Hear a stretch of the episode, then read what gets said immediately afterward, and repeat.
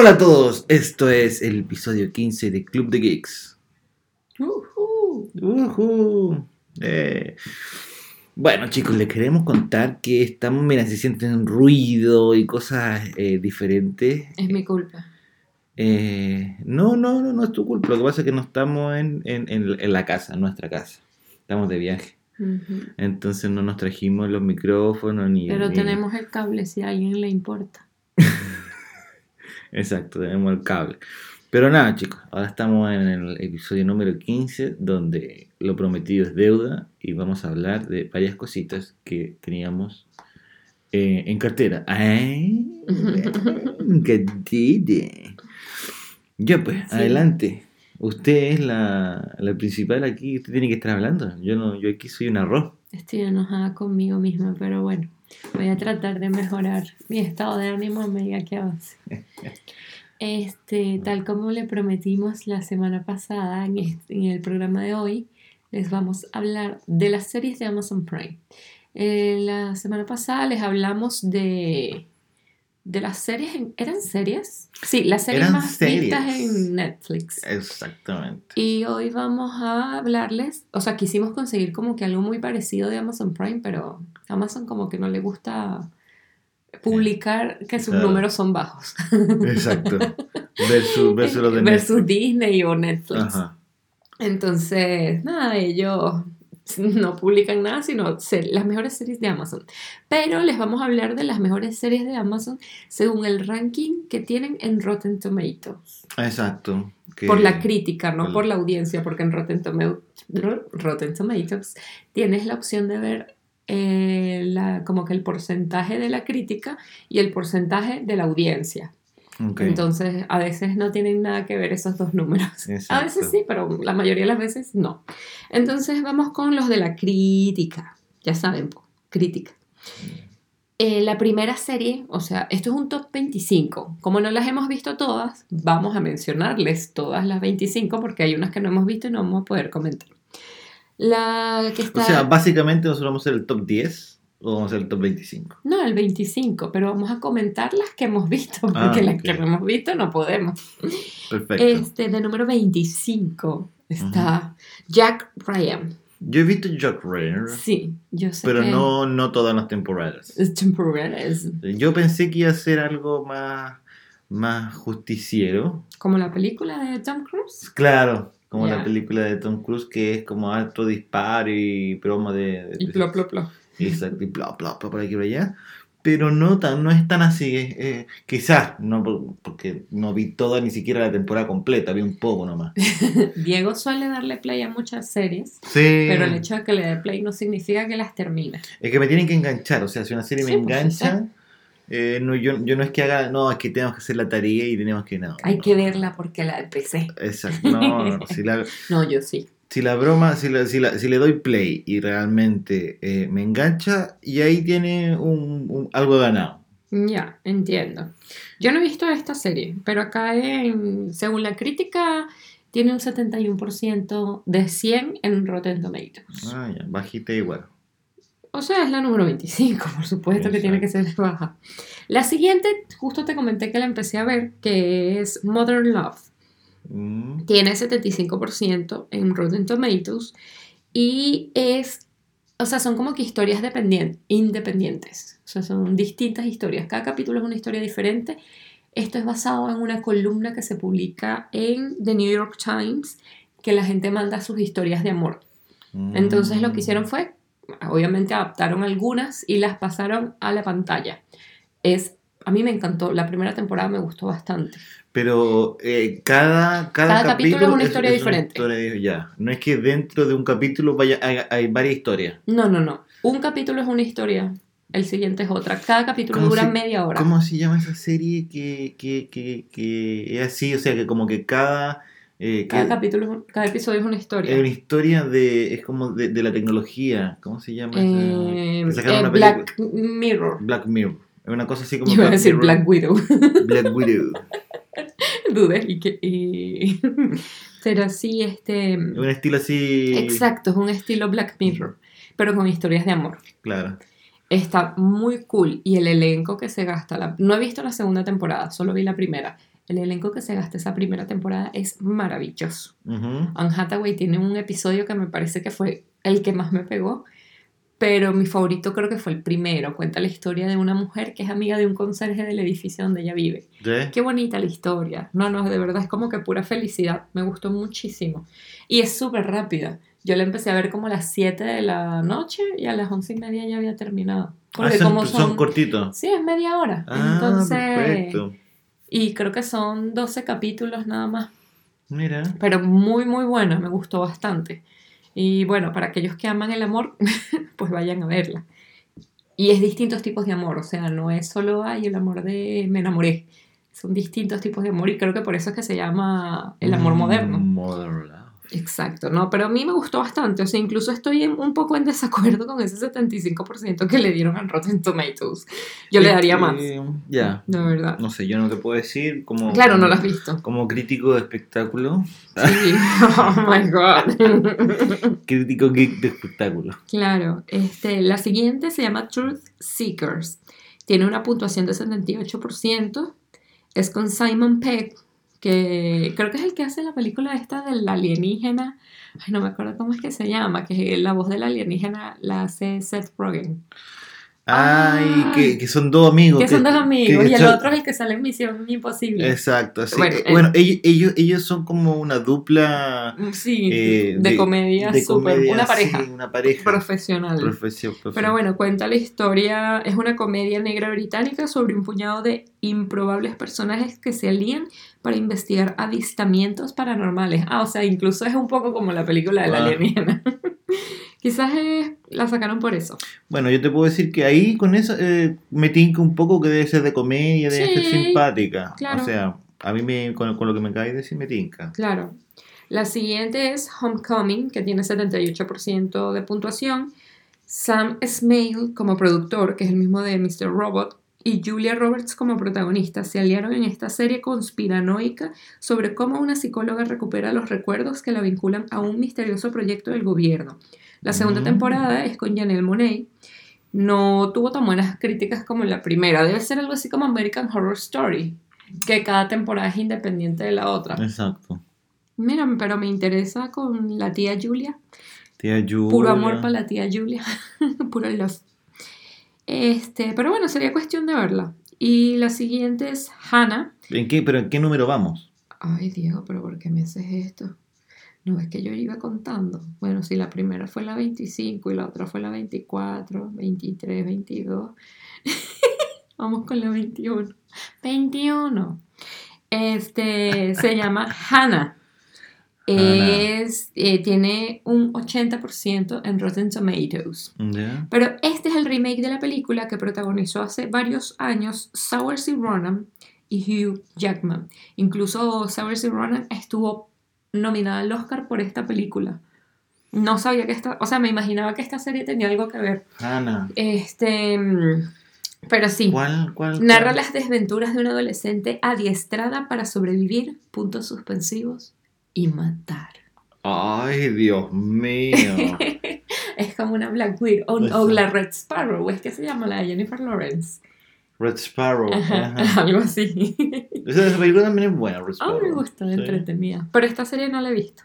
Ah. Este, sabía de la película, pero no, Ah, no sabía que habían sacado una serie. Tú sabes que a mí me gustan disparos Sí, sí, y te fascina muerte, esa cosa. sangre. Vamos con Acción, la... pues, acción. Acción, emoción, John Grandes hazañas, lo siento.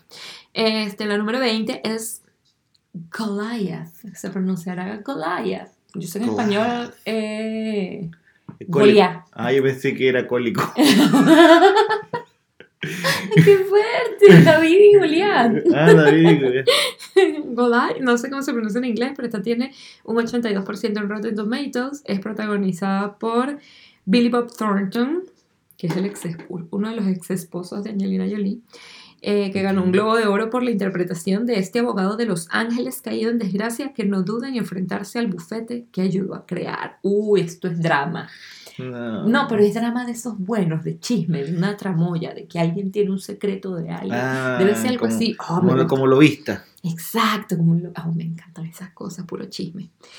Eh, la siguiente es Good Omens. Esa yo, por ejemplo. ¿La empezaste a ver? Yo la empecé a ver y no sé por qué. Ah, tengo que haber estado trabajando en ese momento en, Que en la, un la lado paraste. y la paré. Claro, esta tiene 84%, es protagonizada por Michael Sheen y David Tennant, dos de los mejores actores televisivos actualmente. Protagonizan la adaptación de la novela homónima de Neil Gaiman y Terry Pratchett sobre un ángel y un demonio que establecen una improbable alianza. Ujú. Sí, eso había visto y igual lo había como... Y fíjate que lo poco que vi es entretenido. Sí, es entretenido, que- sí, entretenido en O general. sea, no es solo por la puntuación de la crítica, No, sino que es bastante no. popular en redes sociales porque he leído mucha gente hablando de Good Omens.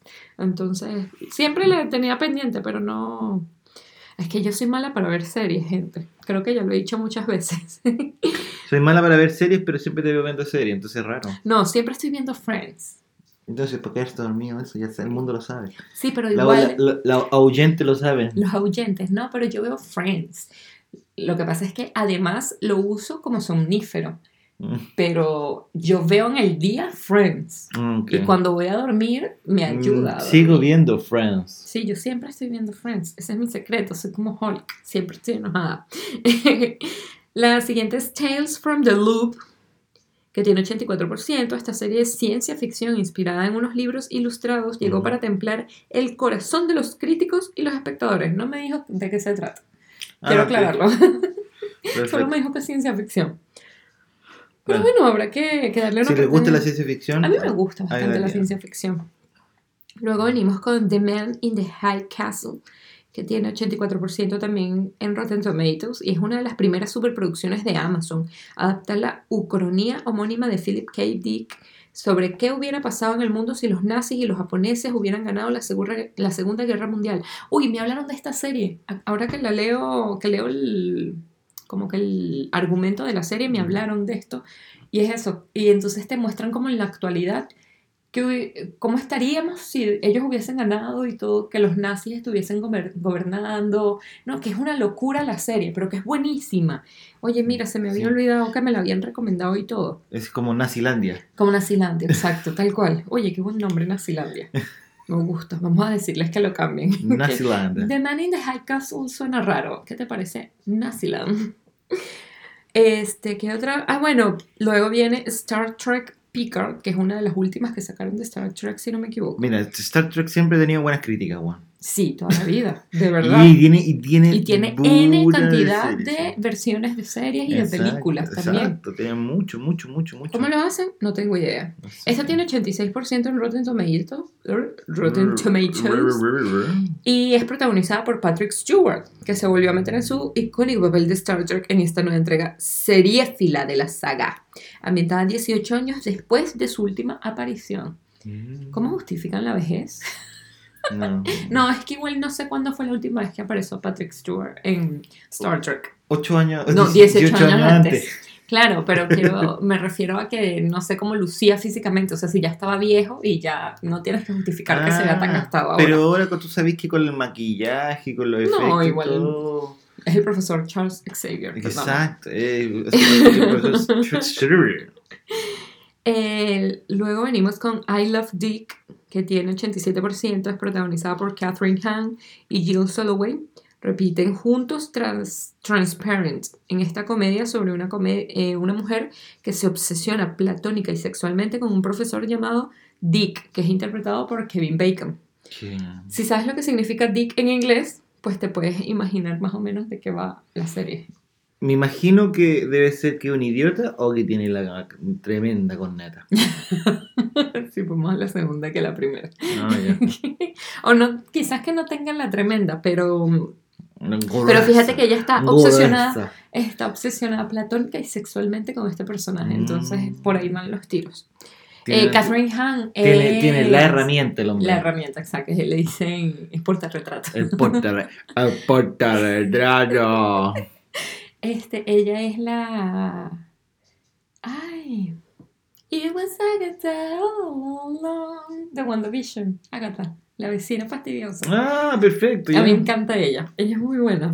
Y ella es la que está Es la obsesionada. protagonista, sí. Creo que voy a ver la serie, porque ella es súper graciosa. Sí, es muy graciosa. Y tiene su cara y todo. Sí, me encanta. Imagínatela en, en, en- En en- esto, en sí. ese círculo. Oh my god, mire, cerraría de cabeza. Ay, Dios mío. Bien, pero... ah, mira, acá hay una que es como Black Mirror, que Ya. se llama Upload, eh, y tiene 87%. Eh, tiene el mismo rollo, como dije, de Black Mirror y sus personajes.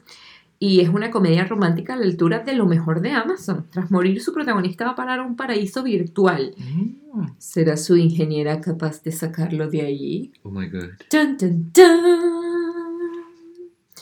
La que viene creo que es una de mis favoritas. De verdad. The Marvelous Mrs. Maisel. La maravillosa señora Maisel. No sé, yo no lo he visto. De todo, lo, Tiene... de todo lo que he nombrado, creo que he visto. No, pero has visto varias. Jack, eh, bla, bla, bla. Good Omens. Y hay que Y He visto varias. reserva. Y, y, y, Bueno, pero dos ¿Y son en qué varias. número vamos? Oh, me volvió a preguntar. Yo lo voy a lograr. Si a 25 le quito 10. Eh, Les cuento por qué hago este conteo así. Porque está al revés el número Mm. acá. Entonces acá me sale que es el 13, pero en realidad no es el 13. En realidad creo que es el 12. Sí, bueno, pero no importa, vamos por ahí. Diego, qué ganas de, de amargarme. Ah, bueno. Pero te cuento de que trata un poquito de Marvelous Mrs. Maisel. Eh, esta serie habla de una ama de casa de los años 50 que se mete a hacer stand-up comedy. Eh, Ah, es protagonizada por Rachel Brosnahan, que ella salió en House of Cards. Me Mm. encanta, es súper linda. Y la produce eh, Amy, Amy Sherman Paladino, que es la misma de Gilmore Girls o Boneheads. Me gusta mucho el trabajo de Amy Sherman Paladino. Pero es muy buena esta serie Yo te vi que la estabas viendo. es el breakthrough de una mujer haciendo stand-up comedy. Y entonces normalmente... Y de los años. Y de y los, de los años 50, por eso. Claro. Entonces está como inspirada en todas estas comediantes que... ¿Cómo se llama esto? O sea, que lucharon igual al ah, principio por bueno, hacer stand-up comedy en un mundo que era completamente de los hombres. O sea, en ese momento cualquier mujer tenía que luchar para hacer lo que sea. Bueno, exacto. Porque todo era muy, muy, Pero muy esto, machista. porque esto era ser como... eh, ser atrevidos en escenarios. Claro, O sea, y- no era lo mismo como que, ay, bueno, voy a ir a la universidad. Que ya lo sabía tu familia y tus amigos. Aquí era exponerte públicamente siendo irreverente. Entonces, pero, claro, de- pero la serie y- está y muy de- buena. Y teniendo lenguaje de repente. Y que ella no empieza todo este para tema porque empieza a tener como problemas en, el matri- en su matrimonio. Entonces, no, pero está muy genial. Y además que su manager es un personaje para morirse de También la risa. es una, una- chama, ¿no? Sí, en la que es eh, bajita. Ella es muy graciosa, que su papel más famoso, obviamente, aparte de Marvelous Mrs. Maisel, es de Lizzie McGuire, que es una película maravillosa y que es una película de culto. Si no han visto Lizzie McGuire, va a Italia, por favor. No se llama así, pero es cuando va a Italia. Vayan a verla. Ah, Claro. Conozcan la historia de la vida, por Dios. Qué buena película Lizzie McGuire. Quiero verla ahora. Hey now, hey now. Pero bueno, el punto es que Lo, lo más chistoso es que la gente está pensando que realmente es una buena película. es una excelente película, yo no lo estoy diciendo en broma. Si tú vas a ir al Coliseo de Roma y no conoces su historia, y por qué Paolo fue humillado públicamente enfrente de todo el público, no vayas al Coliseo de Roma, no lo mereces. Ya, No, sí, de bueno. verdad me gusta mucho Lizzie McGuire, Go, en go, serio. go, go, go, go. Ok, la siguiente es Transparent. Eh, tiene 90% en Rotten Tomatoes. Y aunque se ha despedido por la puerta de atrás con un episodio musical un tanto irregular, Transparent es por unanimidad una de las series más especiales de Amazon. Narra las experiencias de una mujer transexual que por fin se acepta a sí misma. Esta serie ha arrasado con premios. Sí. El, el protagonista yo creo que ganó dos años seguidos o tres en las distintas premiaciones. Mírale la cara a ver si lo ubicas un poco. Ay, perfecto. Él es un calvo. Sí, él es calvo. Pero es muy buen actor. Y esta serie, ey, que es pff, brutalísima. Se la Eh, come. Se la come. Elena de Ya, Troya. ya, ya Creo que entramos. voy al 10. que sí, eso te iba a decir. Entramos al top 10. Eh, y empezamos con The Boys. Tú empezaste a ver The Boys. Sí, yo te puedo decir que The Voice no es mala porque te cuenta el, lado- el otro lado de, De los superhéroes. de los, de los superhéroes, exacto. O Tiene sea, 90% en Rotten Tomatoes. Yo creo que eso, eso es, lo, eso es lo, lo- lo- lo que pone a esta serie eh, en, en esa, con esa puntuación, ya que Claro, que te muestra cómo ellos actúan realmente. Que no claro, todo es como... que no todo es marketing. ex- ex- tal cual. Entonces de ahí te das cuenta que los buenos son, son, son malos. po. Exacto, que cada quien tiene sus intereses y su nivel de egoísmo. Exactamente. Sí, yo igual vi algunos episodios contigo. de- de Yo vi la, primera temporada completa. Bueno, la serie se basa netamente en, en estos, en estos tipos que tienen eh, poderes. Claro, nos tienen típicos son nombres súper extraños. Obvio. Así como, no sé. Capitán Crunchies. Claro, exacto. Eso es un cereal, pero bueno. Fue lo primero que me llegó. Chancleta Man, no sé. Exacto. ¿Y cuál es el poder de Chancleta. Man? Pues lanzó chancletas como boomerang. Claro, exacto.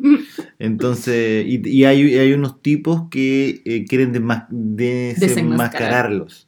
Ah, ok, ya. Entonces. Ah, eh, claro, los que eran mm, los policías, Exacto, como decirte. Entonces, es bueno, es bueno. Y lo chistoso que, bueno, es decir, ¿cómo se llama esta weá? Que cuando tú contáis un. Ay, se me olvida. ¿Qué cosa, mi amor? Pero termina de decir qué es lo que hacen Ah, y yo te ayudo. Ya. Bueno, hay, hay una escena que es muy buena que yo me cagué en la risa, que agarran al hombre invisible de, los- de Ok. los tipos, pero querían piteárselo, pues pitearse significa ahí Matarlo. Ujú. Y claro, tenía la, decía, ay, no me pueden matar porque mi piel es muy dura, entonces le disparaban, le decían todo, y quisieron, le metieron una dinamita por el culo Diego es muy maduro, como pueden darse cuenta. y lo explotaron y el güey murió. Es que, Muy me, maduro. es que me cago en la risa porque fue muy chistoso. Eh, o sea, igual es chistosa Sí, la serie. comedia de primera. bueno, eso, gracias. En la posición número 9 está Patriota, que es un drama de personajes sobre un veterano de la guerra de Irak, miembro de una familia relacionada con la inteligencia y la política estadounidenses, eh, que encuentra en la música una vía de escape a sus traumas. Tiene un 91% en Rotten Tomatoes. Mira, se ve interesante y tiene música, así que... Tiene música. O sea, tú sabes que yo igual... Ay, cantan, me gusta. Están cantando, ya me gusta. Ya me gusta. Si cantan, ya me- mi serie favorita de la vida. Glee. Este, en la posición número 8 tenemos Forever, que tiene 93%, y es con Maya Rudolph, la de Saturday Night Live, y Fred Armisen, que también es de Saturday Night Live, y fun fact, su mamá es de Venezuela. Em, él es el que siempre hacía de Maduro o de Chávez en las series allá en Estados Unidos. En Saturday Night Live hizo de Maduro cuando hicieron lo del funeral de Chávez. Y en Parks and Recreation hizo, o sea, no sé si es que él hace de Chávez o es un representante del gobierno de Chávez que va a pagar una campaña de una tipa en Estados Unidos. Ok. Pero él es muy gracioso. ok. Y, ay, ¿sabes la que te cae mal del cuento de la criada? Uf, sí. Ellos dos eran pareja. Uy, chico. Sí. No, pero él es súper gracioso, me encanta. Eh, y bueno, esto es sobre un matrimonio que empieza a replantearse sus comodidades. Debe ser súper cool, porque Sí. ellos dos son muy, muy graciosos. Claro. ¿Sabes quién es Maya Rudolph? Sí, sí, sí, la lo he de. Grown Ups. Son como niños. Ella Sí, es demasiado graciosa. Sí, es muy chistoso. Su Su cara. cara, Sí, ya su cara uno se muere. Eh, la siguiente, que creo que es la 6, es Mozart in the Jungle, que tiene 94% y es uno de los primeros éxitos críticos de Amazon. Eh, fue una serie protagonizada por Gael García Bernal, donde da vida a un problemático director de orquesta y que sirve como crítica a las élites culturales en Nueva York. Mm. Esta serie yo la vi, Ah, ¿la viste? sí, completa, porque ¿Y? me encantaba y además salía Gustavo Dudamel. Ok. Porque él interpreta como que el director prodigio latino, entonces era como que, ah, bueno, sí, tenemos a Gustavo Dudamel y ahora tenemos a este que es como una representación súper satirizada de lo que puede ser Gustavo Dudamel. Ok.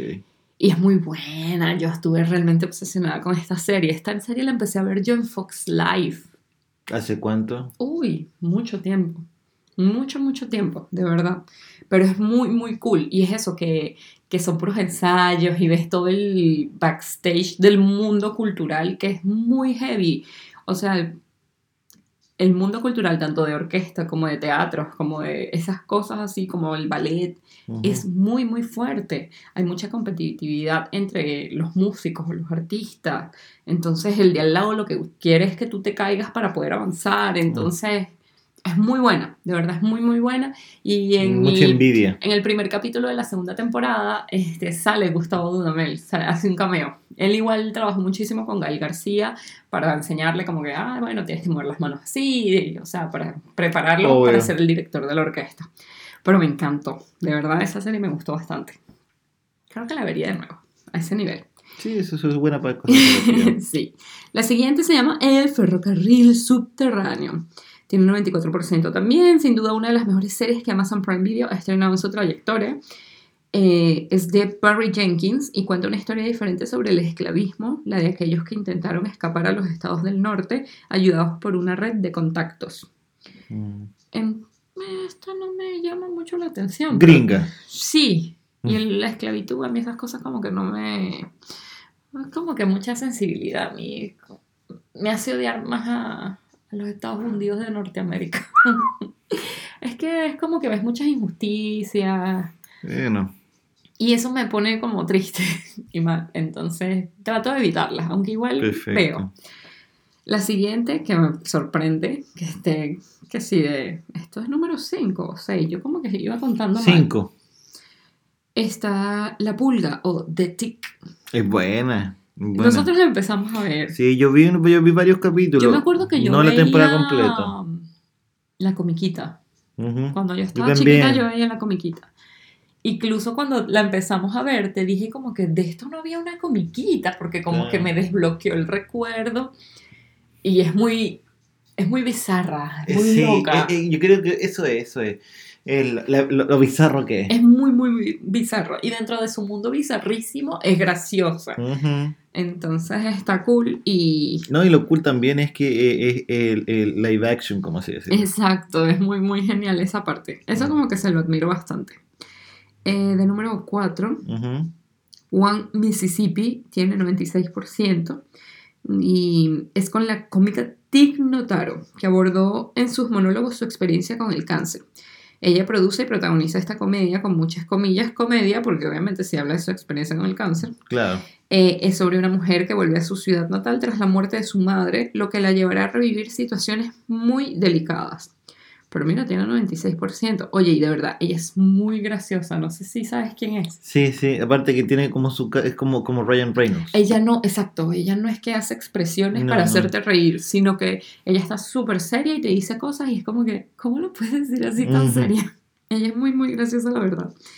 Eh, la siguiente es Sneaky Pete, que tiene ve- eh, 96% también. Brian Cranston, que es el protagonista de Breaking Bad, es el productor de esta serie, que habla sobre un ex convicto que usurpa la identidad de su compañero de cárcel para sobrevivir fuera de ella.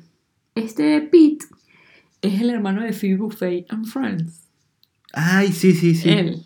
Es que él tiene cara de loquito. Sí, sí. Es con él, por lo que estoy viendo. Sí, pues. Que no había escuchado sobre la serie. sa- sale ahí que él la protagoniza y la produce. No, no, él es el protagonista. El que la produce es Brian Cranston, Ah. el protagonista de Breaking Bad. Ay. El papá de Malcolm in the Middle. Perfecto. Él es el productor. El protagonista, el hermano de Phoebe. Aquí dando referencias. Eh, la siguiente es Bosch, tiene 97%. Y es, de, es una serie policíaca que está entre las mejores de Amazon. Y habla de Titus Welliver. Habla, no, él. El actor Titus Welliver interpreta a un en- entregado detective de homicidio de Los Ángeles, Yeah. LAPD. Esa weá es como la ley y el orden. Sí, me imagino que sí. eh, Oye, weá. pero tiene muy buena, aunque la ley y el orden tiene muy buena puntuación Sí. también, lo que pasa es que no es mi tipo de programa. No. no. Yo Ah, que- y eso le gusta mucho a la a gente. gringos. Bueno, a la gente en La general. gente le sí. Eso de CSI, todas Eso. esas cosas de crímenes, les fascinan. No- Yo no. ah, no me gusta mucho, O sea, verdad. Desde que empieza ya sabéis quién es el asesino. Empieza un capítulo y ya sabéis, ah, ya, ese puede matar a todo el mundo. Mm, no sé, no, no siempre. Sí, y- y para mí son muy predecibles y siempre es lo mismo, y lo mismo, lo mismo, lo mismo. lo Bueno, mismo, pero no mismo. creo que esto sea así. O sea, esto debe ser como la versión seria de Brooklyn Nine-Nine. Y Brooklyn Nine-Nine, atómico, atómico. Diego ama Brooklyn Nine-Nine. Este, la número 2 es Un Don, que tiene 98%. Una de las dos series de Amazon Prime que tuvo 100% incluso en, en Rotten Tomatoes. Es una obra maestra de la animación. Es animada, cacha, y yo creí que era una mujer de verdad. O sea, si tú lo de, de- claro, de vista ahora rápida, que vi que, exacto, ahora que leí que es animada, regresé a la imagen porque no le estaba prestando atención. Este, habla sobre las experiencias cercanas a la muerte de una joven que ha sufrido un accidente. Oye, debe estar buena, debe ser algo así súper paradójico, y Súper misterioso, súper califra- califragilístico. Total.